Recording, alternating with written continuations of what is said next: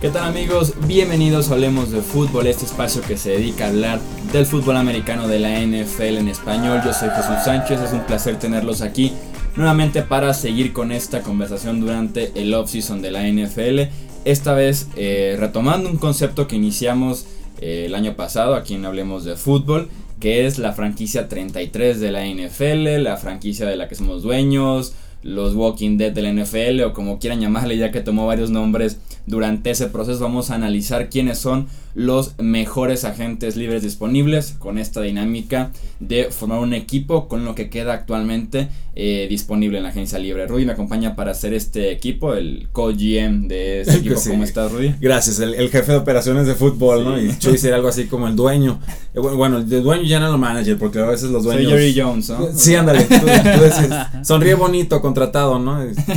Eh, no, todo bien, una dinámica en la que yo no estuve el año pasado, me la platicaron, me la presumieron, dije, bueno, pues a ver qué tal. Y ya cuando vi la lista de nombres dije, madre mía, este programa va a estar bien interesante. Porque sí, es complicado. Hay muchas razones por las cuales no han firmado. Tenemos la ventaja que el año pasado lo hicimos más temprano en el proceso, por ahí de abril.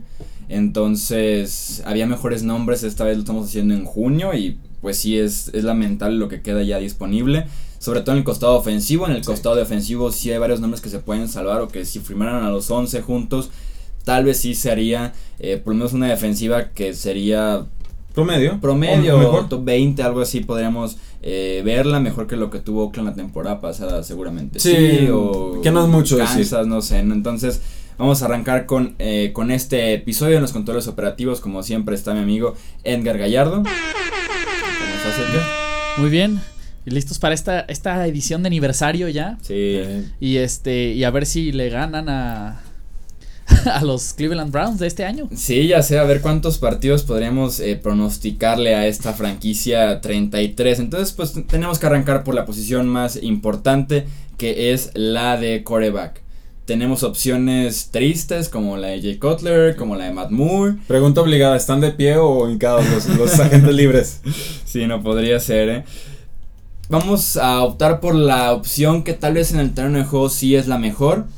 Eh, que tiene el potencial para regresar a la NFL, pero que no lo ha hecho claramente, que es Colin Kaepernick. Yo sí soy fiel creyente de que si hablamos de agentes libres en la posición de coreback, él es la mejor opción que está disponible. Jugó, jugó por última vez en 2016 cuando tuvo un récord de 1-10 como titular en San Francisco. En aquella temporada lanzó 16 pases de touchdowns, 4 intercepciones, tuvo 7 yardas por acarreo y 2 touchdowns por tierra. Creo yo como, que como titular, sobre todo en una ofensiva en la que no se tengan muchas opciones, como es claramente este caso, puede ser todavía una buena opción en la NFL Colin Kaepernick. Como suplente entiendo los pros y los contras con los que llega eh, a un equipo. Entonces yo sí creo que de la ofensiva estos de los puestos más fuertes incluso, ¿no? La de Corea. Sí, eh, digo, porque si no estamos hablando de Jay Cutler o Matt Morse o Trevon Boykins que está en pleito con la ley, TJ Yates, o sea no, no hay mucho de dónde elegir. Nos quedamos con Colin Kaepernick, un jugador talentoso, un jugador que ha llegado a postemporada, un jugador que ha tenido una carrera complicada por obvias razones, altibajos por supuesto, pero creo que se vio de aceptable a, hasta un poco bueno en su última temporada, que eran 16 touchdowns, 4 intercepciones, mucha producción terrestre, jugó unos 12 eh, partidos con un mal equipo. Muy mal en un muy mal equipo, correcto, muchas yardas sobre todo. Eh, tendría que estar jugando en la NFL, sinceramente, entonces pues nos vamos por la segura. Sí, así es. Yo como titular, la verdad sí creo que pudo haber ayudado por lo menos la temporada pasada más de un equipo.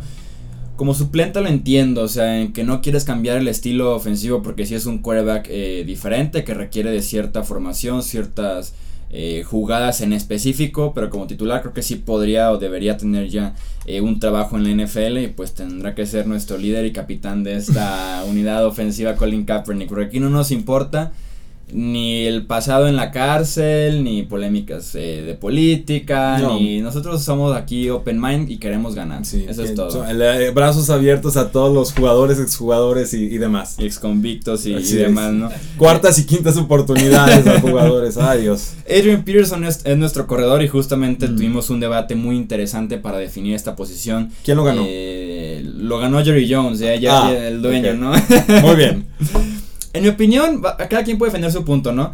En mi opinión, Adrian Peterson puede ser todavía la opción para un equipo que está buscando running back solamente primeras oportunidades. Me gustó que se tocara el nombre de Adrian Peterson, por lo menos como rumor en el caso de Tampa Bay.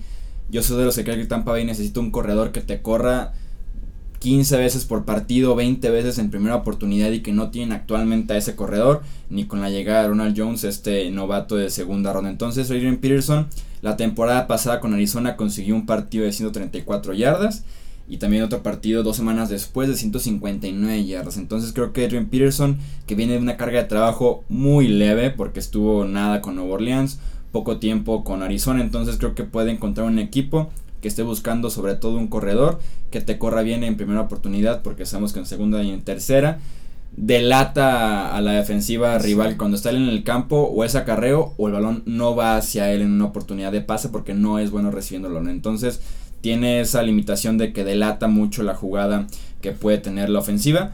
Pero a mí me sigue usando para un equipo que esté buscando ese rol en específico. Es algo así como Frank Gore en Miami, ¿no? ese jugador de rol veterano que te dé Tú dices 15, yo con que te den 10 bien, bien dadas ya ya está perfecto. Yo creo más en DeMarco Murray, si hablamos de los suplentes aquí. Entiendo que Murray viene de una temporada complicada con los Titanes de Tennessee. Tuvo 659 yardas, 3.6 yardas por eh, acarreo, que es eh, relativamente pobre, seguramente más pobre de lo que pensamos si lo comparamos con lo que dio Derrick Henry el año pasado, que era su compañero de baile. Pero por aire, pues también te puede generar algo: 266 yardas en 39 recepciones. Y eso, pues es algo que Adrian Peterson nunca se interesó en desarrollar y que ahora a sus 33 años a mí eh, me queda claro que su estilo de juego ya está desfasado de la NFL eh, moderna. Entonces, de Marco Murray, un jugador eh, confiable, un jugador veterano, un jugador que quizás le quede una temporada más en sus piernas, ha tenido mucho desgaste a lo largo de su carrera profesional. Creo que la versatilidad es precisamente la que a mí me haría decantarme por de Marco Murray, la posible esperanza de un tercer renacimiento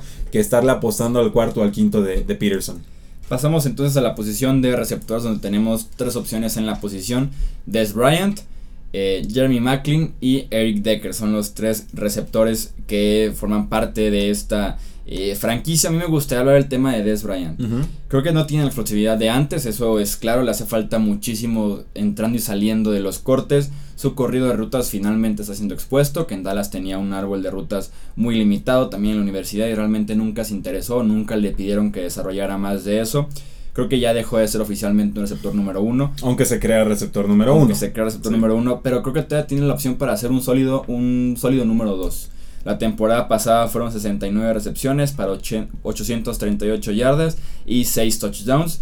En una ofensiva que caminó muy poco porque no estaba Ezekiel Elliott. Y en una ofensiva que tenía a Dak Prescott batallando en los controles operativos. Entonces, Des Bryant me parece una opción sólida como número 2 para un equipo que aquí en esta franquicia 33 es nuestro número uno, ¿no? Sí, números interesantes, 838 yardas el año pasado en 69 recepciones, un promedio de 12.1 yardas por recepción, que es la más baja que ha tenido eh, pues, en toda su carrera. De hecho, estoy viendo el 2010 a la fecha no había tenido números tan bajos, ni siquiera en su temporada de novato en cuanto a yardas por cada eh, recepción. 6 touchdowns, un jugador que, nunca se entendió con Dak Prescott, está claro que la química no estaba ahí, que, no, que se entendía mucho mejor con Tony Romo que con el actual mariscal de campo de los Vaqueros de Dallas. Eh, a mí me intrigaría mucho verlo, por ejemplo, con unos Arizona Cardinals acompañando quizás a un Larry Fitzgerald en un contrato barato a un año. Dices, bueno, ya le ofrecieron 3 años y 21 millones de dólares los Baltimore Ravens, no lo aceptó, quería un contrato más corto.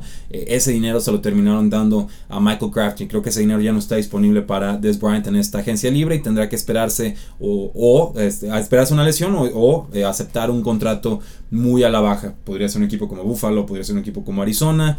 Eh, Green Bay me gustaría para acompañar a Devante Suenan mucho los rumores, pero... Y Nelson no era tampoco súper explosivo y ganaba en Green Bay. Eh, sería muy intrigante verlo en esa ofensiva. Sin embargo, hicieron triple apuesta de, de receptores en el draft. Y yo creo que taparla ahora sí que el margen de crecimiento a esos jugadores por un año posiblemente de Des Bryant con todo lo que implica firmar un Des Bryant, porque puede ser un jugador muy polémico en las bandas o muy extrovertido.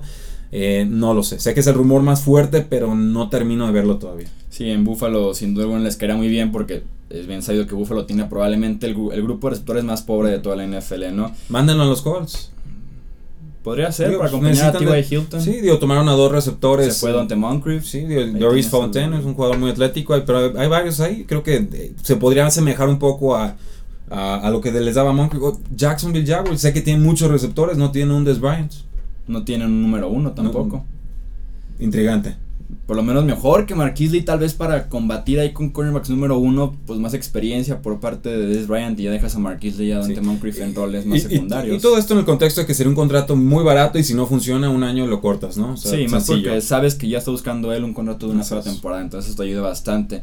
En la posición de Tyrion está Julius Thomas, que brilló un año muy fuerte con Denver, después eh, no hizo prácticamente ya nada en su carrera. La temporada pasada regresó a Miami, regresó con Adam Gaze, quien fue eh, coordinador de esa temporada muy buena eh, con, los Broncos. No brilló en Miami ni siquiera con, con, Adam Gaze, aparte de que un equipo necesitado de ala cerrada y ni así pudo. Creo que sería considerado por algún equipo, sobre todo en agosto, en septiembre, si hay alguna lesión, pero yo no esperaría nada de producción por parte de él. Sí, mándenlo a los Chargers, yo creo 14 partidos, 41 recepciones, 388 yardas, menos de 10 yardas por recepción, 3 touchdowns.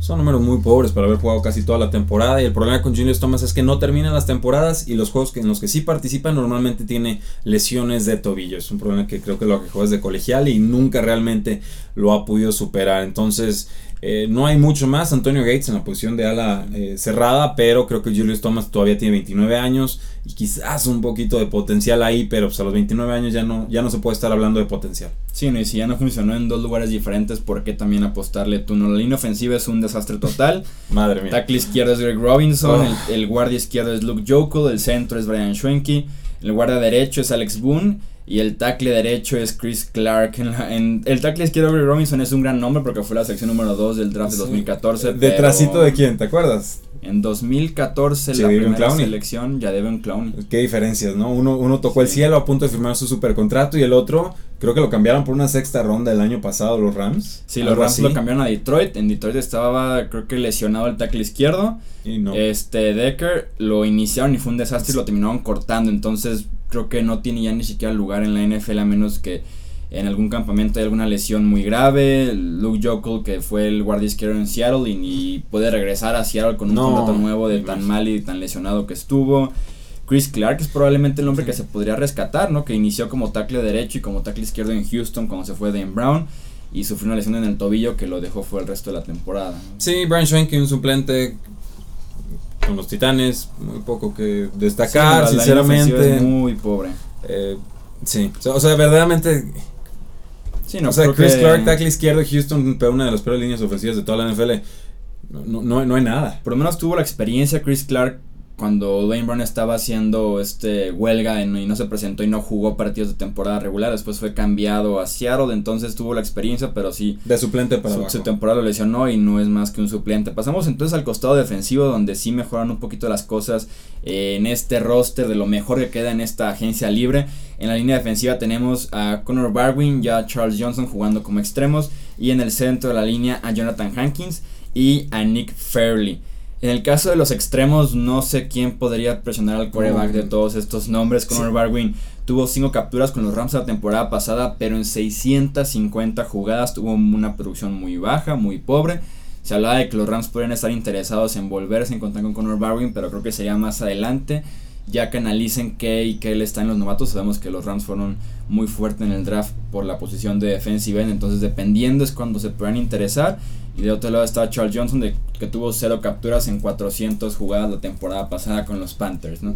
Sí, o sea, ya son nombres muy desgastados, muy conocidos, que por algo están en agencia libre. Si hablamos de Conor Barwin, es un jugador de 31 años. Si hablamos de Charles Johnson, también estamos hablando de un jugador de 31 años que apenas iba a costar 3.25 millones eh, de dólares al equipo y aún así decidieron eh, cortarlo. Entonces, esta selección de 2008 lleva 11, lleva 11 años con las Panteras y si las Panteras dicen ya acabamos contigo, pues imagínate eh, lo que están viendo los jugadores ahí. A mí la que me sorprende, eh, Jesús, eh, sería lo de Jonathan Hankins. Explícame, ¿qué, ¿qué hace de agente libre a estas alturas de la temporada? Sí, el año pasado firmó creo que por 3 años y 30 millones. Al final de cuentas fue nada más un contrato de una sola temporada. Un defensive tackle que es de primera oportunidad, que se encarga de abarcar espacio en el centro de la línea defensiva.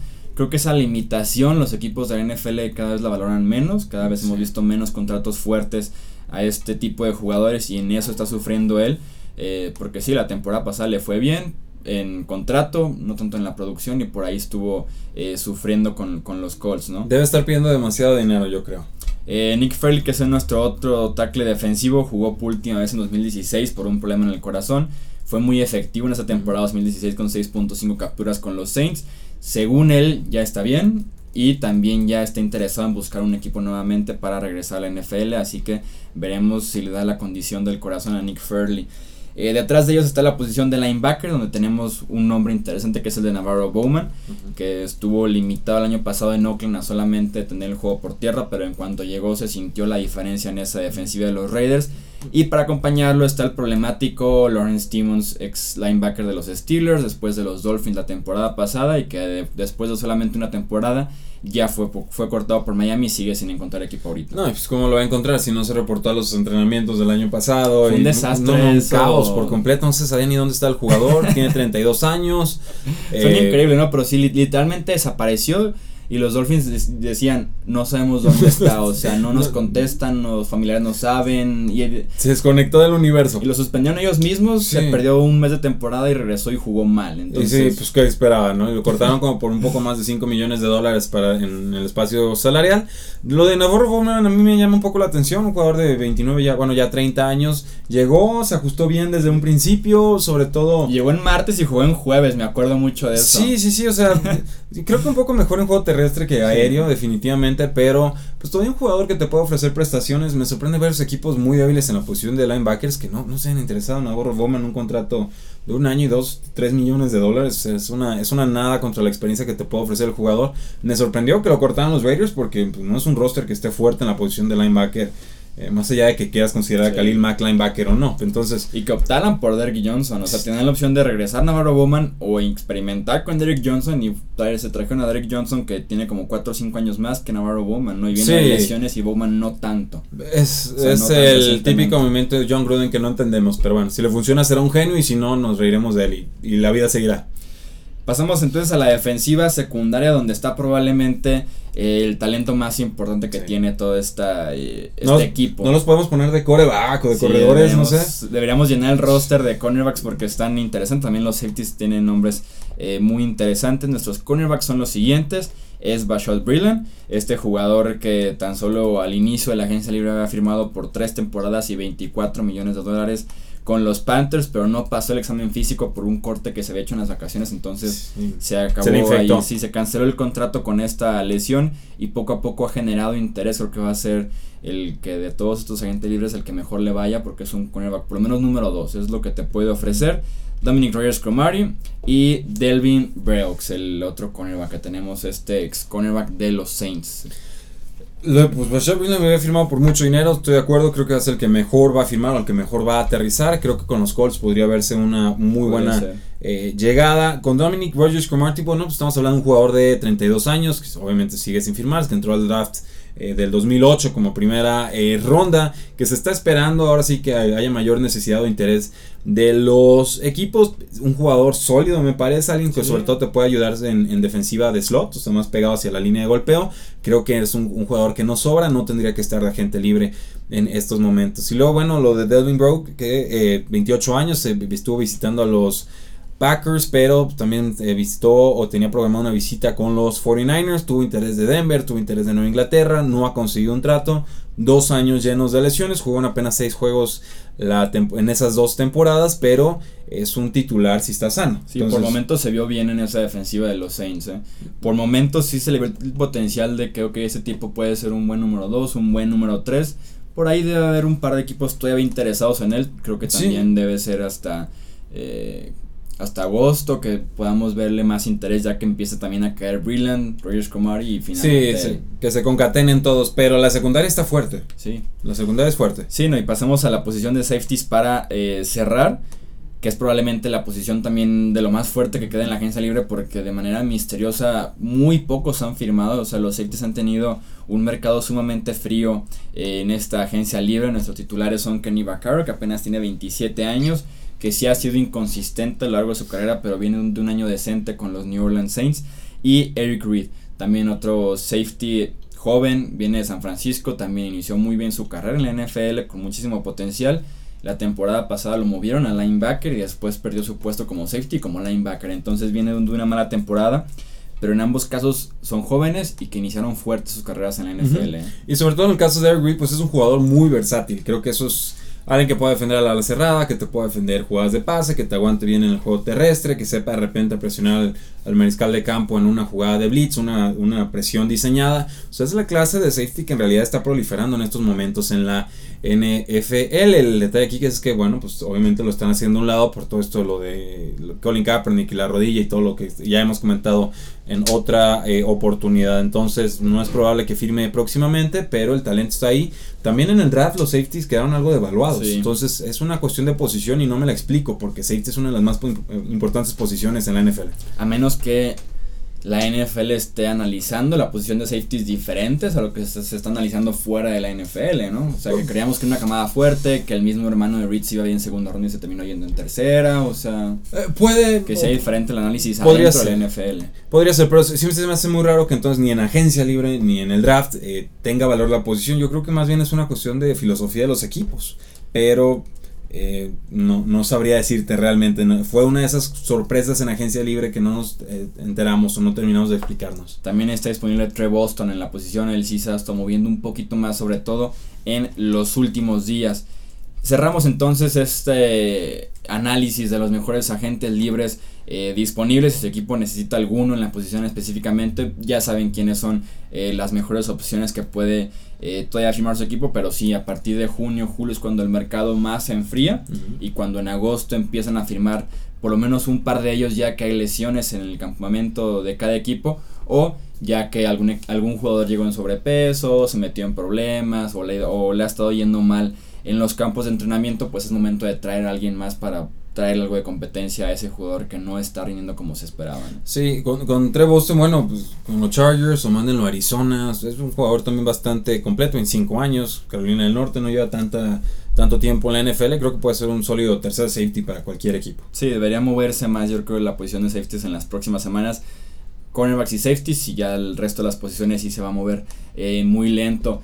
Edgar, muchísimas gracias por estar en los controles operativos en este episodio nuevamente. Muchas gracias, Jesús. Rudy. Rudy, muchísimas gracias. ¿Cuántos juegos ganaría un equipo armado así? ¿Dos? Yo le daría uno o dos, sobre todo por la defensiva. Los Browns del 2017 contra este equipo, ¿quién gana? En campo neutro. Creo que ganan los Browns. ¿Crees que ganan los Browns? Por, por mm. Hugh Jackson, obviamente no confiaría mucho en la línea defensiva que, que tenga este equipo específicamente. ¿Qué head coach tendría este equipo? ¿Hay algún head coach desempleado por ahí que valga la... Chip Kelly. Pero oye, bueno, está, está o, en Cali. O Rex Ryan. Oh, me, encantaría. es como el tipo de equipo de, de Rex Ryan, ¿no? sí, así como. De hecho, McCollin Kaepernick. y... Todos hechos ahí como en budo, ahí les van. Oye, pero yo quiero que quede claro que Chuy dijo creo, ¿eh? Sí, creo creo que ganarían los Browns. Sí, no, no estoy seguro, pero la posición de coreback es mejor. Creo que Colin Kaepernick es mejor que Deshaun Kaiser, por lo menos para iniciar mañana. Sí. Potencial tal vez no, talento se puede debatir, pero. Pero sí, creo que los Browns, pero estaría cerrado. Sí, sí, última patada y la falla, ¿no? Ya más, más si es Rex Ryan, se las podría como medio eh, encontrar ahí la forma de que este equipo sí presiona al coreback y tenga intercepciones, porque Rex Ryan hace a veces con diseño, poco, ¿eh? Contra los Patriotas nada más, pero no contra el resto de la NFL. Pero bueno, ahí queda la, la pregunta. ¿Cuántos juegos creen que ganaría este equipo? ¿Y le ganaría o no a los Cleveland Browns que quedaron 0 y 16 en la temporada 2017? O los de 1-15 también, ¿eh? Sí, sí, o, los Tampa Bay Buccaneers ahí de los 70, ¿no? Queda de lo más pobre. Sí, nos pueden dejar en los comentarios qué opinan de este equipo y si les ganaría o no a los Browns de la temporada pasada. Rudy, muchísimas gracias Al por contrario. estar aquí en este análisis. Yo soy Jesús Sánchez. Estos hablemos de fútbol y nos escuchamos en el próximo episodio. Hasta luego.